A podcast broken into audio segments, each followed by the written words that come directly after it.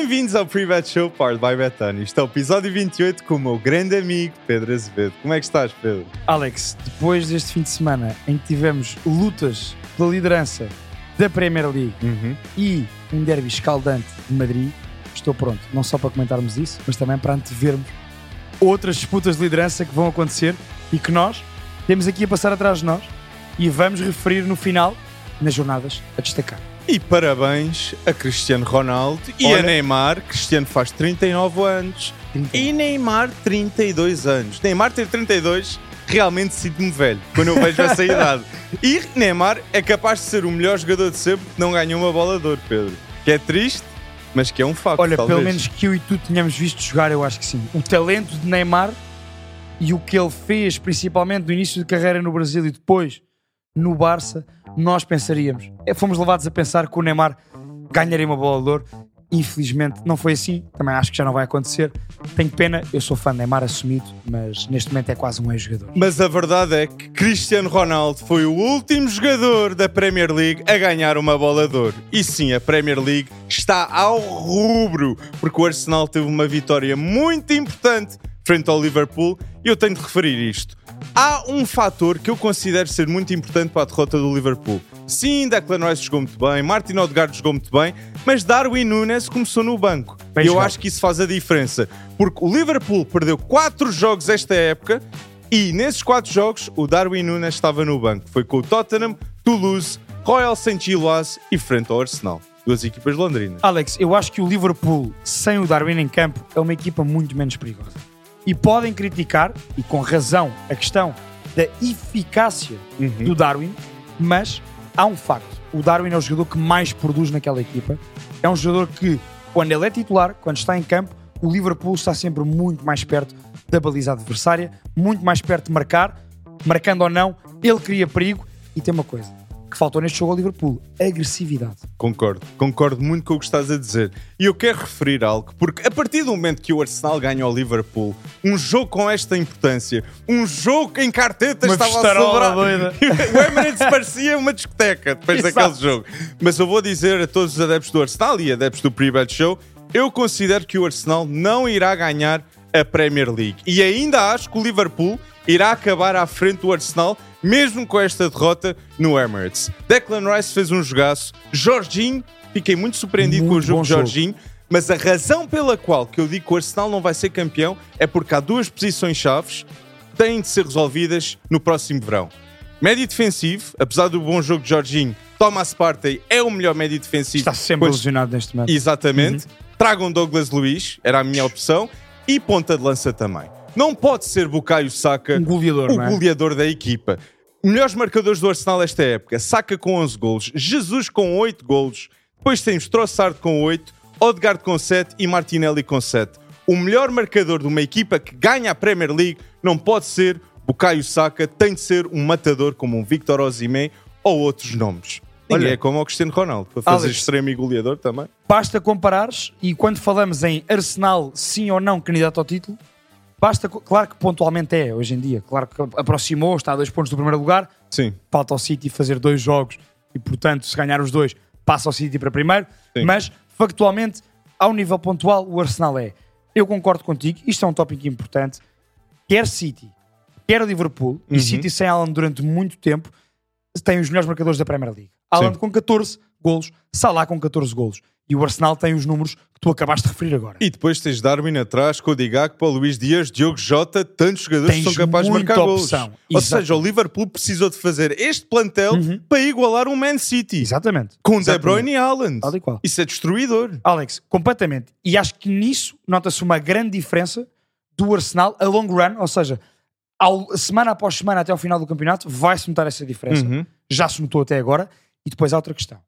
Falámos de opções e daí eu não colocar o Arsenal nesse patamar do Liverpool e do City, para mim estão no mesmo patamar ao dia de hoje, naquilo que é a luta pelo título, Uhum. é que se fores ao banco, o Arsenal tem bem menos opções do que o Liverpool e do que o Manchester City. Claramente, E claramente. isso a longo prazo vai fazer a diferença. Concordo contigo. Com E, competições europeias à mistura, isso vai fazer a diferença. e até um jogador como Emil Smith Rowe, Fábio Vieira, há várias questões dos jogadores que são Exatamente. contratados e que já foram desenvolvidos com a Arteta a nível de banco. Por isso eu acho que isto é algo que tem de melhorar. Porque olhamos para o outro lado. Uhum. o Arsenal não, o Arsenal tem mais dinheiro que o Tottenham. Eu acho que isso é um facto para toda a gente. Mas se fores a ver a forma como o Tottenham está a contratar jogadores, o Tottenham perdeu o melhor jogador de sempre, de sempre, Da sua história. da história do clube, que foi Harry Kane. Harry Kane está com 27 jogos, 28 golos e 8 assistências neste momento, esta época, e há adeptos do Tottenham com, e devem estar felizes com a Anja Postagóculo, apesar destes números de Uhum, Harry Kane. Porque, neste momento, eu acho que o Tottenham possivelmente irá acabar no top 4. Concordas comigo, Pedro? Olha, eu acho que sim. Acho que o Tottenham vai acabar no top 4. Portanto, no próximo ano estará na Liga dos Campeões. Parece-me quase certo. Primeira época da Anja. E eu acho, ainda assim, que não acabará à frente do Arsenal nesta disputa de North London. Ah, sim, sim. Eu acho que o, o top 3 eu acho que é Man City, Liverpool, Arsenal. E Liverpool depois, e e depois Arsenal. Tottenham. Exa- ah, Tottenham ou Man United. Colocas Man United nesse. Eu coloco o Man United neste momento nessa, nessa discussão. E acho que este fim de semana vai confirmar. Não, este fim de semana, estamos a ver os jogos que estão Sim. a passar, tanto para o Arsenal como para o Man United. Se o Man United vencer o Aston Villa, é um grande statement. Sim, é sim, sim, uma afirmação de que somos uma equipa diferenciada. Eu E acho que não vai vencer. Só para dizer aqui. Mas falando. Mas se vencer. Sim, exatamente, exatamente. Mas é a mentalidade. Isto é uma nova era do Tottenham com o Ange Postecoglou, Uhum. que saiu Harry Kane, mas entrou Mickey Van de Ven, entrou James Madison, entrou Vicário. Jogadores que representam esta nova cultura e que terão muito sucesso a longo prazo, na minha ótica. Eu acredito piamente que o Mickey Van de Ven, se não tivesse ido para o Tottenham, tinha ido para o Liverpool. Acho que é um, um central com muita qualidade, Alex. Aliás, basta percebermos o seguinte: quando ele não jogou, como esteve a defesa do Tottenham. Exatamente. Atenção. Uhum, E portanto, concordo contigo nesta questão da nova era do Tottenham, uhum. esta era com Ange Postecoglou, porque as contratações fizeram muito sentido. Lucas Bergval.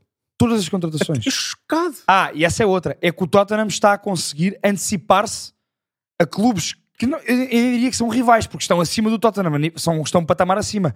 Esta contratação de Lucas Bergval é um exemplo do, do que o Tottenham está a fazer para o médio e longo prazo. Está a antecipar-se. Dragusin era pretendido Dragusin, pelo exemplo. Bayern e pelo Tottenham. E foi para o Tottenham. Lucas Bergval era pretendido pelo Barça e pelo Tottenham. Tottenham. Eu acho que Ange Postecoglou é a grande razão deste projeto Também ser acho. visto de forma diferente. Eu acho que ele consegue, os- estes jogadores conseguem olhar para ali e perceber que com Ange Postecoglou vão crescer e vão ter oportunidade. E de ser uma peça importante Exatamente. também. Exatamente. Com 17 anos, isto é uma oportunidade de ouro Sem dúvida. para Lucas Bergval, sim. Alex, deixa-me perguntar-te, ainda em North London, eh, entre Tottenham e Arsenal, só voltando atrás no jogo e também para te perguntar se achas que houve muito mérito de Arteta na preparação estratégica para este jogo com o Liverpool. Sem dúvida alguma. Eu acho que o facto que até Jorginho jogou como jogou Uhum. demonstrou que houve muita análise tática e Arteta, geralmente nos jogos grandes, Prepara-os bem. prepara-os muito E bem. este ano no Emirates, atenção, há um facto que é o Arsenal no Emirates tem sido constantemente superior nestes jogos grandes, em casa. Hum, E isso é um dado importante, ou seja, as equipas já não vão jogar ao Emirates confortavelmente como quando iam antes. Olha, da Arteta estar no Arsenal. A grande diferença para mim foi no meio campo. Sim. O Arsenal, se formos a reparar, Havertz jogou como falso 9, mas foi muito mais um quarto médio do que um avançado. Concordo. Portanto, o, o Arsenal ganhou essa superioridade no meio campo e, e acho que isso foi muito importante para roubar uh, bola ao Liverpool um, e, acima de tudo, para poder lançar as setas Martinelli e Saka. Estou co- 100% contigo. E ficando em Londres também, houve um jogo, estavas a falar que o Arsenal em Emirates é uma equipa diferenciada, que eu concordo Uhum. muito com a Arteta. Uma equipa que já não é diferenciada em casa e é de Londres. Nada, zero. É o Stamford Bridge com o Chelsea. Porque perder por 4-2, Matheus Cunha marcar um hat-trick foi dos poucos jogadores na história, na história da Premier League que consegue marcar um hat-trick em Stamford Bridge. Eu acho que o Chelsea tem de despedir o Maurício Pochettino. Especialmente com as opções que há no mercado, eu despediria o Pochettino. E até digo mais aos ouvintes do Pre-Bet Show. As próximas jornadas do Chelsea são de loucos. E Pochettino, se consegue sobreviver a estes jogos, Manda lá vir. eu fico chocado. O Chelsea irá jogar com o Aston Villa na FA Cup, fora. Vai jogar com o Crystal Palace fora. Vai jogar com o Man City fora. Vai jogar com o Liverpool em casa, com o Brentford em casa e com o Arsenal fora. Isto são os próximos jogos do Chelsea. A pergunta que eu te faço é: quantos jogos achas que o Chelsea vai ganhar desses? Eu acho que só o Crystal Palace é que terá uma oportunidade talvez de ganhar. Man City, Liverpool, Arsenal e Olha- Aston Villa em casa. E, e isso, e isso é grave. Eu, eu olhei para a tabela classificativa, 11 lugar o Chelsea. É Neste, neste momento podemos dizer que é complicado o Chelsea na próxima época, mais uma vez. ir às competições europeias. Completamente. Provavelmente não conseguirá. Não, não irá, não Exato. irá. E, e outra coisa, diz-me um jogador que tu vês no Chelsea que melhorou com Pochettino. Pá, só só digo um. Cole Palmer. Cole Palmer. Mas- Era o que eu ia dizer. Mas eu nem acho que seja diretamente por ter trocado Guardiola por Pochettino. Ele está a É porque, a é, porque está- é, porque, é porque é titular e, portanto, claro que marca gols e assiste porque é muito bom jogador. E Cole Palmer é o primeiro jogador de sempre também, no Chelsea, sub-21, que consegue ter a marca de 10 golos marcados Bendito. na Premier League. Cole Palmer é um talento especial e por isso é que foi para o Chelsea, para ser selecionado, Exatamente. mais provavelmente E para selecionado jogar mais e para poder ter estes números. Exatamente. Eu acho, no entanto, Alex, epá, eu não consigo dizer que a maior culpa é de Pochettino. É, sem dúvida alguma. Eu acho que Mourinho faria um melhor trabalho que Pochettino. Já se fala- Ruben Amorim faria um melhor trabalho que Pochettino. Digo isto com confiança clara. Nagelsmann. Nagelsmann, Hansi Flick faria um melhor trabalho. E outro, que é, é o derradeiro, que eu quero que vá para o Liverpool, mas é Xabi Alonso. Xabi Alonso. Faria um melhor trabalho do que Pochettino. Até Thomas Frank, eu, eu já teria a dizer este nome, que é, é um pouco underrated, subvalorizado. Sim, faz sim, sim, sim, sim, sim, sim. Olha, ainda em Inglaterra, e indo mais para norte, tivemos uma vitória contundente, Hum. 3-0, Man United contra o West Ham. O West Ham que tem uma belíssima equipa, como nós já falámos aqui, e o United, Alex, que Finalmente. finalmente, Tem o Garnacho na direita. finalmente tem o Garnacho à direita e finalmente parece-me a mim que Rasmus Winterhoyland está agora, eu gosto muito dele, só que está agora a render. Acho que já se ambientou à Premier League e é daqui para a frente só o vejo a subir. Eu nem o culpava a ele, eu culpava a forma que a equipa dava-lhe os golos. Não, passava-lhe a Ou bola. a falta de produção ofensiva, de criação ofensiva. Casemiro fez-lhe a assistência. Eu, eu tenho de ver mais Garnacho, mais Kobe Maino a combinar com o jogarem no para- último passe. Mas nota-se uma melhoria nas movimentações. E Rasmus Winterhoyland é o avançado mais jovem de sempre na história do Man United a marcar em quatro jogos consecutivos na Premier League. Isto são, um- é um dado espetacular. E Garnacho na direita, Kobe Maino, que é titularíssimo. Atrás Kobe do Maino, Bruno, a proteger o Bruno. 100%. E Rashford, E Rashford à esquerda, isto é a equipa que tem de ser apostada até ao final eu também acho. Concordo muito contigo. Scott McTominay sair do- a sair do banco fez muita diferença é um também. jogador importante, porque quando o United precisar de duas coisas, é precisar de um, de um gol para ganhar, para ganhar o jogo, Scott McTominay vindo do banco é um, é um médio que acrescenta muita área, muita presença na área. E percebe a sua posição no plantel. Exatamente. Casemiro joga, ele não vai estar, ele não vai estar irritado por estar Maino, tal e um, um talento que já é aplaudido da forma que é, É verdade. a ser substituído. É muito bom de ver. Até te digo, a forma como o United ganha na jornada passada em Wolverhampton, a calma e a classe de Kobe Maino a marcar o gol da vitória não foi um remate à toa, não foi. Sim. Ele sabe perfeitamente o que é que fez naquela jogada e com calma, com, com, com essa classe. Achas que Kobe Maino vai para o Euro? É audaz. É audaz, O Henderson que se mete a pau. ia dizer isso, é audaz, porque vamos ver como é que vai estar Jordan Anderson e Kobe Maino, de facto, é um talento emergente. Alex, e eu acho mesmo que ele vai ser titular nesta segunda volta toda no United. Eu claramente estou contigo, Pedro. E se for, E o futuro de Inglaterra, este nível? Kobe Maino, Jude Bellingham, Declan Rice, é um futuro promissor. Mas é triste já não ver nomes como Mason Mount, que era discutido tanto, mas agora é a Olha, oportunidade de Kobe Maino é exatamente, se exatamente. provar como jogador para ser titular. Por falar em oportunidades e em jogadores para ser titular. Bem, Há uma equipa, Alex, que está em primeiro lugar na La Liga, ai, mas que jogou o Derby de Madrid desfalcadíssima. Empatou, o Atlético Madrid empatou no último minuto, o Real Madrid está desfalcado. está. O Real Madrid está desfalcado. Mas sim. ainda assim, consideramos que é o maior candidato a ganhar a La Liga. Eu acho que o Real Madrid vai 100% ganhar a La 100% Liga. sim. ganhar a La Liga. Eu estou muito confiante em relação a isto. Eu também sim. acho que sim. Também acho que sim. E, e acredito que na Liga dos Campeões não vai ser um adversário fácil para qualquer equipe. Desde logo porque o nome é Real Madrid. Champions League Madrid. Portanto, Exato. quer dizer, temos que incluir Champions League no nome do Real Madrid. Mas nós tivemos também uma notícia que a ESPN disse que Kylian Mbappé está confirmado para ir para o Real Madrid no próximo verão e isto fará com que, na minha opinião, Rafael Leão vá para o PSG.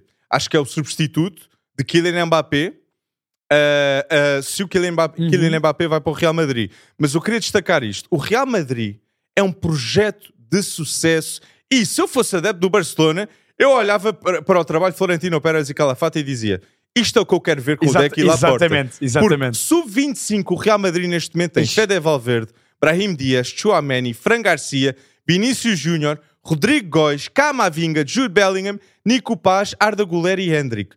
só três jogadores vieram da base do Real Madrid: Fran Garcia, Nico Paz e também o Brahim Dias. Brahim Dias. Se- Brahim também teve no City, Sim. na base.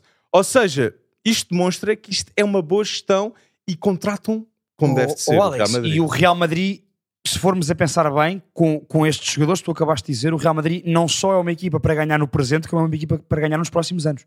Isto isto está criado. A base está criada. Kylian Mbappé, Vinícius Júnior e Jude Bellingham são três dos melhores jogadores sub-25 no mundo. Não há como discutir isto. Até Rodrigo Góes. Não sei se mete nos top 5 Eu, eu, não- eu, sub-25. não, eu não meto ao nível destes que tu acabaste de Mas dizer. isto é, é top Óbvio. 5 sub-25. Isto Sim, é um sim, nível sim. em que no passado tinhas de um lado o Bale, do outro lado Neymar. Já não tens isto. E digo já, e não é só top 5 sub 25, é que estes três que tu acabaste de dizer, hoje em dia, estes três já estão declaradamente top 10 a nível mundial. 100%. Seja qual for a idade. 100%. Kylian Mbappé, obviamente, estratosférico. Jude Bellingham a fazer o que está a fazer. Vini Júnior, na minha opinião, com a saída de Benzema, hum, é a referência ofensiva do Real Madrid. E Kylian Mbappé, não há dúvidas nenhumas que é o melhor jogador da sua geração. Daí ser uma necessidade ir para o Real Madrid. Sim, sim, em sim. 5 anos, duas Ballon d'Ors. É a minha previsão, se isto acontecer. Uhum. Que eu acredito que vá. Mas acho falas de, do Barcelona, Ah. Vitor Roque, 103 minutos, dois golos e um cartão Decisivos. vermelho também. Injusto. Diga-se aqui. O rapaz não fez nada para ser expulso. Não queria ir para o Carnaval. Sim, exato. ele não queria, ele não fez nada de mal para ser expulso. Vitor Roque, como nós aqui vaticinámos, é um craque. É um craque mesmo. Hum. E acho que Vitor Roque, a seu tempo, fará ainda mais diferença no Barcelona do que a que está a fazer agora. Os dois gols que tu referiste, Alex, são dois gols decisivos. Um que deu a vitória, É verdade. este de agora que deu o conforto, foi o 3-1 Uhum. No jogo fora no Alavés. Vitor Roque vai dar muito isto ao Barcelona. É mais uma opção de grande qualidade para marcar golos, para decidir jogos. E é a última época de Lewandowski no Barcelona. E portanto já está a começar a emergir Vitor Roque. 14 Isto é uma- gols olha- em 31 jogos Lewandowski. Diria que é uma contratação à la Real Madrid, neste caso, que é antecipar uma saída de um jogador consagrado que já está no clube Uhum. e já para, para trazê-lo meses antes e já integrá-lo no plantel. Vitor Roque, não tenho dúvida nenhuma que na próxima época fará uma época estrondosa no Barcelona. Eu. Hum, audaz! Não tenho dúvida nenhuma. Eu penso que o Hendrick se calhar vai ser melhor no Real Madrid a próxima época. Digo já que o Vitor Roque vai ter melhores números na próxima época no Barcelona do que o Hendrick no Real Madrid. Eu discordo. Eu penso que o Hendrick irá ter melhores números. Com o Mbappé e Jude Bellingham com ele, eu aqui, aqui Eu discordo vou- contigo. Porque, porque eu vou ver, eu, eu vejo o Vitor Roque já na próxima época como titular do Barcelona, titularíssimo, Então, e, o não vejo o Hendrick ainda como titularíssimo do Real Madrid na próxima época. Vai ser. Vai, hum, exato. Atenção, não Se estou, a não estou a for, discutir qualidade. vai- Eu acho que potencialmente o Hendrick é melhor jogador do que o Vitor Roque. Vitor Roque está ali um bocadinho abaixo, mas grande jogador também. Acho é que tendo em conta aquilo que é o Barcelona e o Real Madrid, as suas equipas, será mais fácil para o Vitor Roque ser já titularíssimo na próxima época do que para o Hendrick no Real Ah, Madrid. completamente, completamente. Daí eu achar que vai ter melhores números na próxima época. Eu- mas é, é, é uma discussão. Fica, fica uma, boa, uma boa perspectiva, não é? Uma boa perspectiva. Mas falando em contratações, o meu, la- o meu dado final Uhum. é o Atlético de Madrid fez a melhor contratação na La Liga, que foi Arthur Vermaelen. Eu fiquei É chocado uma bela contratação. como é que o Royal Antwerp deixou uh, Por, Arthur Vermaelen que foi. 18 milhões, mais 5 em objetivos. Para mim, é um grande negócio do Atlético de Madrid que tem Coque, uh, Saúl no passado e agora tem de finalmente ter o futuro. É mais uma dessas contratações que faz todo o sentido também para o médio e longo prazo do clube, neste caso o Atlético de Madrid. Alex, pergunta final sobre a La Liga. Hum. Tu achas que o Barcelona, e já lá vamos depois à frente ao, ao jogo da, da próxima jornada, mas achas que o Barcelona ainda conseguirá intrometer-se a sério na luta pelo título? Intrometer-se, sim. Agora, ser campeão, não. Eu acho que o Barcelona tem uma hipótese de acabar à frente do Girona. Ok. E se acabar, consegue recuperar vários pontos. Porque o Girona está a ter uma época absolutamente Uhum, uhum. surreal. Mas acabar à frente do Real Madrid, não acredito mesmo. Certo. Sim. Não acredito mesmo. Ancelotti renovar até foi a decisão certa feita por Florentino Pérez. E com o Mbappé, a próxima época, isto vai ser de louco. Eu acho que o Barcelona hum, vai subir Sim. de produção. Depende do- muito do que acontecer no jogo do próximo fim de semana entre o primeiro e o segundo classificados eh, e do Barcelona aproveitar isso para ganhar. Uhum. eh, ganhar pontos aos dois ou a um dos dois. Hum, acho que se intrometerá, mas também acho que campeão será o Real Madrid. Também me Hum, parece que sim. Então, sim. Acho Campeão que nisso, será nisso o Real. Madrid. Sim, Então, então estamos a concordar aqui, aqui estamos a concordar. Aqui estamos a concordar. E em relação a Portugal, Hum, campeão, não vou dizer já a minha previsão, mas Também que a não, verdade é que o não. Benfica está a jogar um bom futebol, é um facto. Este fim de semana O melhorou. Benfica, desde a derrota com o Boa Vista, tem de ser dito, são 19 jogos sem perder. Se o Benfica não tivesse Na perdido Liga aquele Portuguesa. jogo Na- com o Boa Vista na Liga Portuguesa, estava invicto. Podia ser campeão invicto. Havia essa oportunidade, que seria absolutamente surreal. Mas sim, eu gostei de ver o Benfica este, eh, este fim de semana, Uhum. porque gostei de ver Florentino Luís com João Neves. É um meio campo que acrescenta muita calma, muita estabilidade e é uma decisão certa ter mais deste- destes dois juntos, porque sabem jogar muito bem em conjunto. Acho que a subida de produção do Benfica, tu falas e bem, e, e lembro-me na semana passada teres dito isso. O Benfica vinha a ganhar para a Liga Portuguesa muitos jogos seguidos, Uhum. isso é importante, mesmo não jogando coletivamente muito bem, não o vinha a fazer, mas ganhava, ganhou esses jogos, Sim. e isso é sempre importante para um clube que quer ser campeão. Verdade? Efetivamente, este fim de semana sentiu-se essa diferença qualitativa. A nível coletivo, o Benfica, neste fim de semana, na minha opinião, subiu um patamar coletivamente. Concordo. E aí concordo contigo. A entrada de Florentino no 11 e, na minha opinião, Ah. o regresso de alusionado Bá, que faz com que Frederic Eu Orsens vá então para médio esquerdo, a sua posição onde rendeu mais até agora no Benfica É verdade. sentiu-se a diferença. O Benfica, com Florentino, com Frederic Orsnes, é uma equipa que está muito mais metros à frente. Concordo. Muito mais metros à frente, ganha muito mais bolas no, ulti- no seu último terço, neste caso na saída de jogo do adversário, e neste jogo já se sentiu essa diferença, Alex. E Florentino Luís nota-se uma melhoria de ritmo e a nível de passe. O primeiro passe de Florentino. Luís está muito mais acertado. Até de primeira. Exatamente. E Florentino Luís, João Neves, eu acredito que vai ser um meio campo que vamos ver mais vezes prolongadamente durante esta época. João Neves, pelo Benfica, 53 jogos, 3 gols, 2 assistências, dois dos gols foram frente ao Sporting e 3.179 minutos jogados já esta época. Tem 19 anos e já é titularíssimo e o melhor jogador do Benfica esta época, Uhum. na minha opinião. Sim, concordo contigo em relação a João Neves, não, não há dúvida nenhuma. Desde logo porque é o melhor jogador, também porque praticamente em todos os jogos joga muito bem. Exato. e portanto ele apresenta qualidade com muita regularidade. Uhum. E isso é de salutar, sem dúvida. Voltando à questão ah, dos regressos de lesionados, Alex, ah, perguntava-te ainda, acho que foi muito importante, mais até do que Bá voltar à direita, foi Bá voltar à direita para o Benfica poder libertar Auschwitz mais para cima. Sim. Ahm, como é que tu achas que no meio disto tudo vai ficar, por exemplo, o David Neres?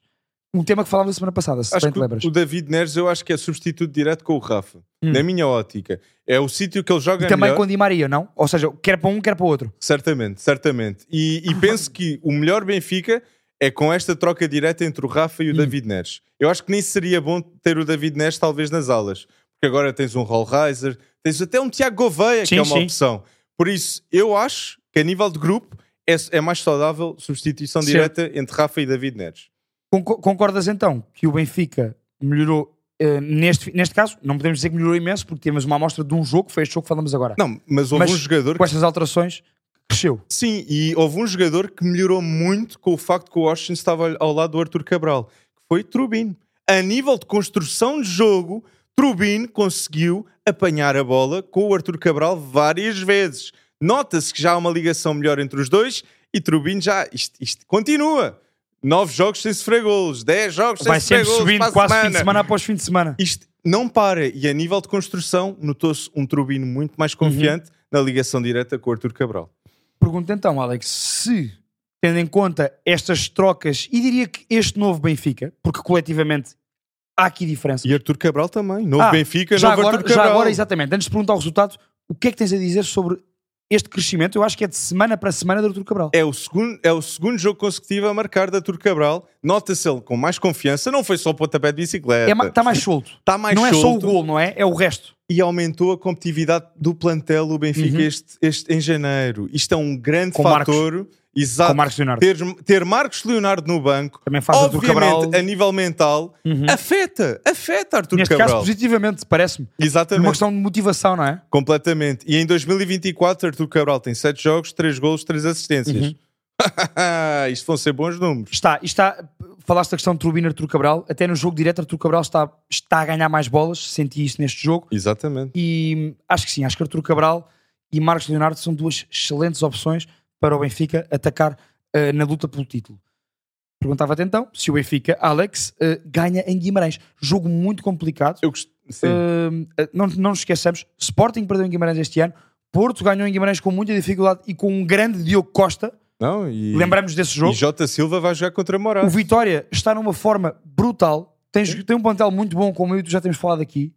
E portanto, eu acho que vai ser difícil Eu um vou, X ou dois. eu vou com dois Benfica, mas Florentino Luís tem de jogar com o João Neves para mim neste jogo. Sim, tens de E manter- Morato tem de estar ali a lateral esquerdo. Porque Álvaro Carreras contra Jota Silva, não sei se e estrear-se seria logo a titular um, num um jogo, num muito jogo bom. desses, não é? Exatamente. Por isso, isto são os dois fatores que eu acho que farão com que o Benfica ganhe esse jogo. E Bá entrou bem neste Sim, jogo. sim, sim, sim, Por sim. isso, deixa o Orsins ali. Então, manter o mesmo Extra- 11. Eu menti. Para ti, Schmidt iria a Guimarães com o mesmo Eu- 11. É difícil não ter o João Mário. É difícil. É que o João Mário é um líder. Eu consigo perceber isso, mas olha como resultou tão bem este fim de semana, não vejo Schmidt a mudar. João Mário e Cockchu, não sei. Mas vamos Para ver. João Mário terias de tirar o Frederic Costans ao Bá, não é? Exatamente, exatamente. E agora, e agora resultou bem.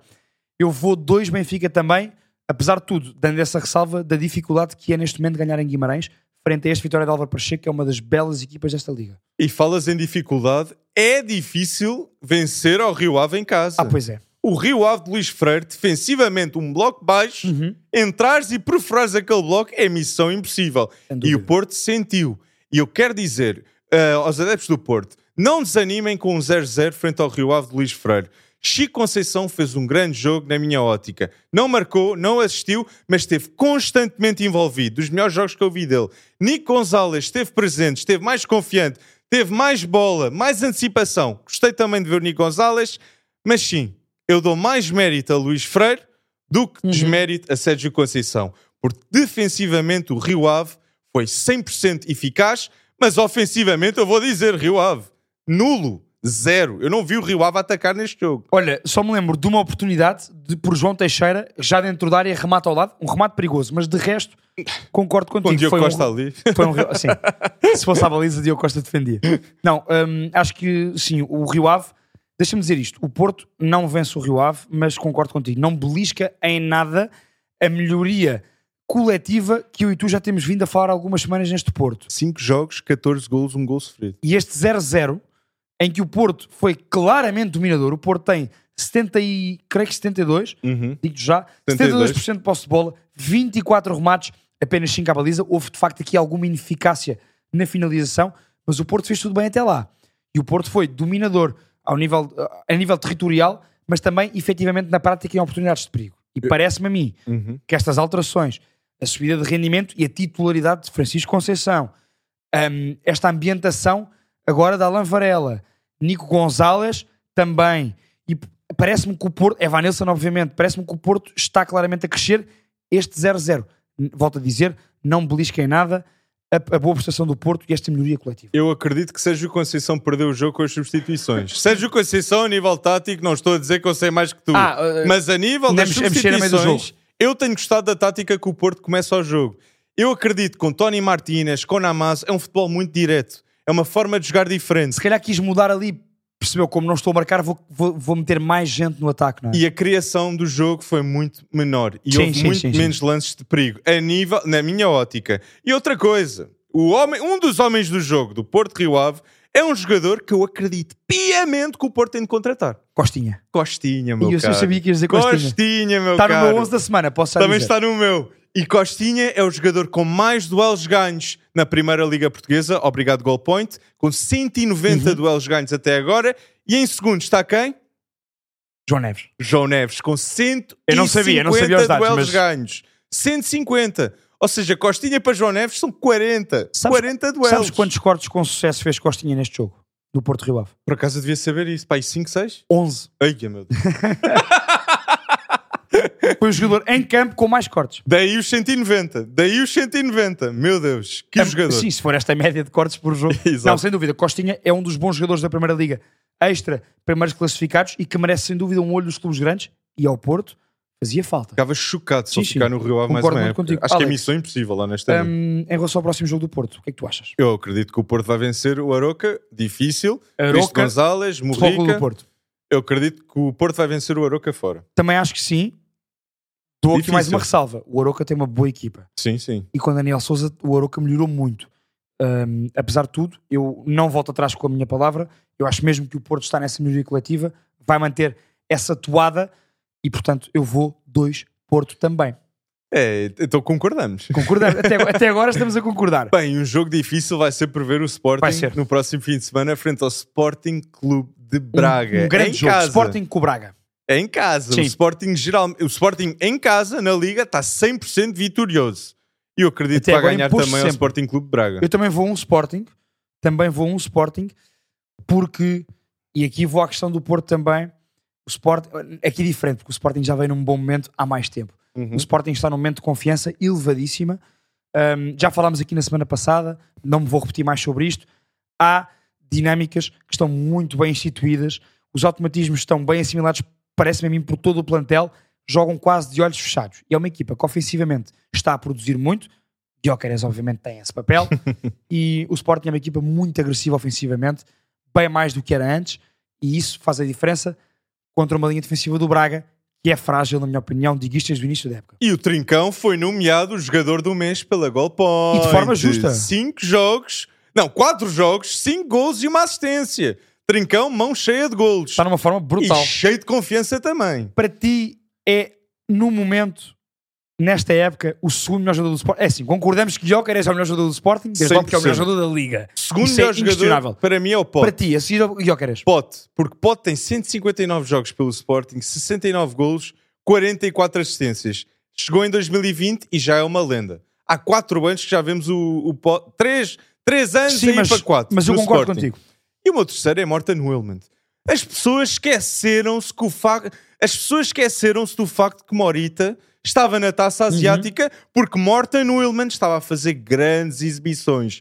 Morten Wilmond, Pote e Guioqueras, para mim, são as três referências Uhum. do Sporting Clube Portugal que são insubstituíveis. Se não tivessem um destes jogadores, eu acredito que o Sporting não seria campeão. Ou, ou não estaria tão bem como está neste momento. Sim. Alex, eu vou. Eu, já sabes que eu elogio muito Pote.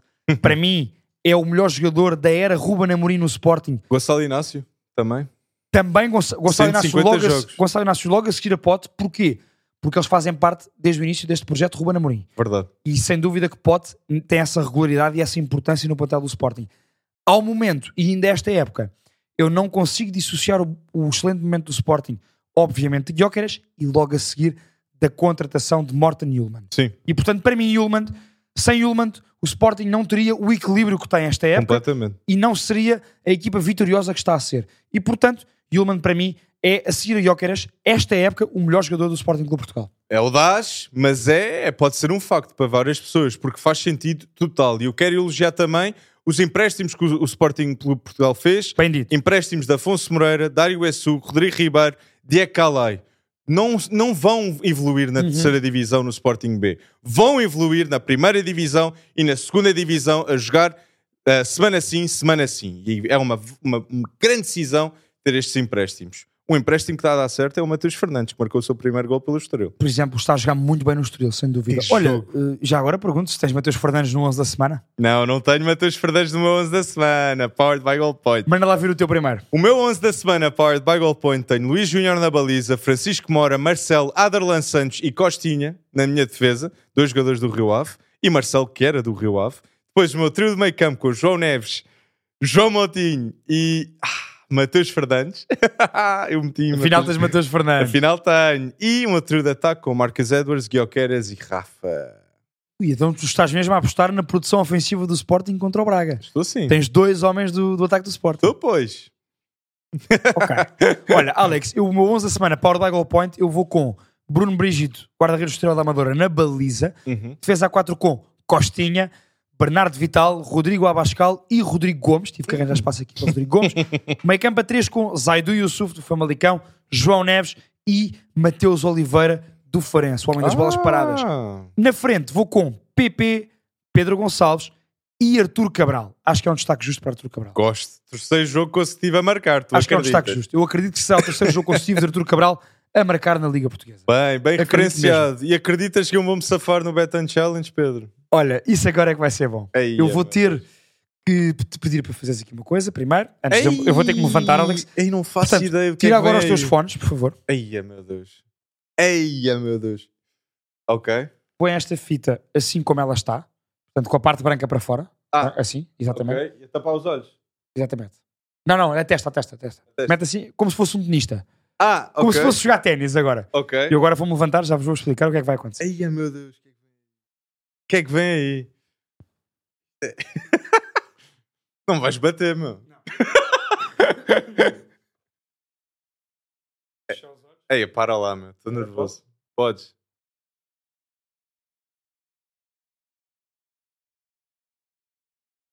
Ok. Posso meter os fones? Ok. Cuidado. Os fones com cuidado para não mandares isso abaixo. Ok. Então vamos lá ao nosso Betan Challenge esta semana. O desafio de hoje, Betan Challenge, cá está ele.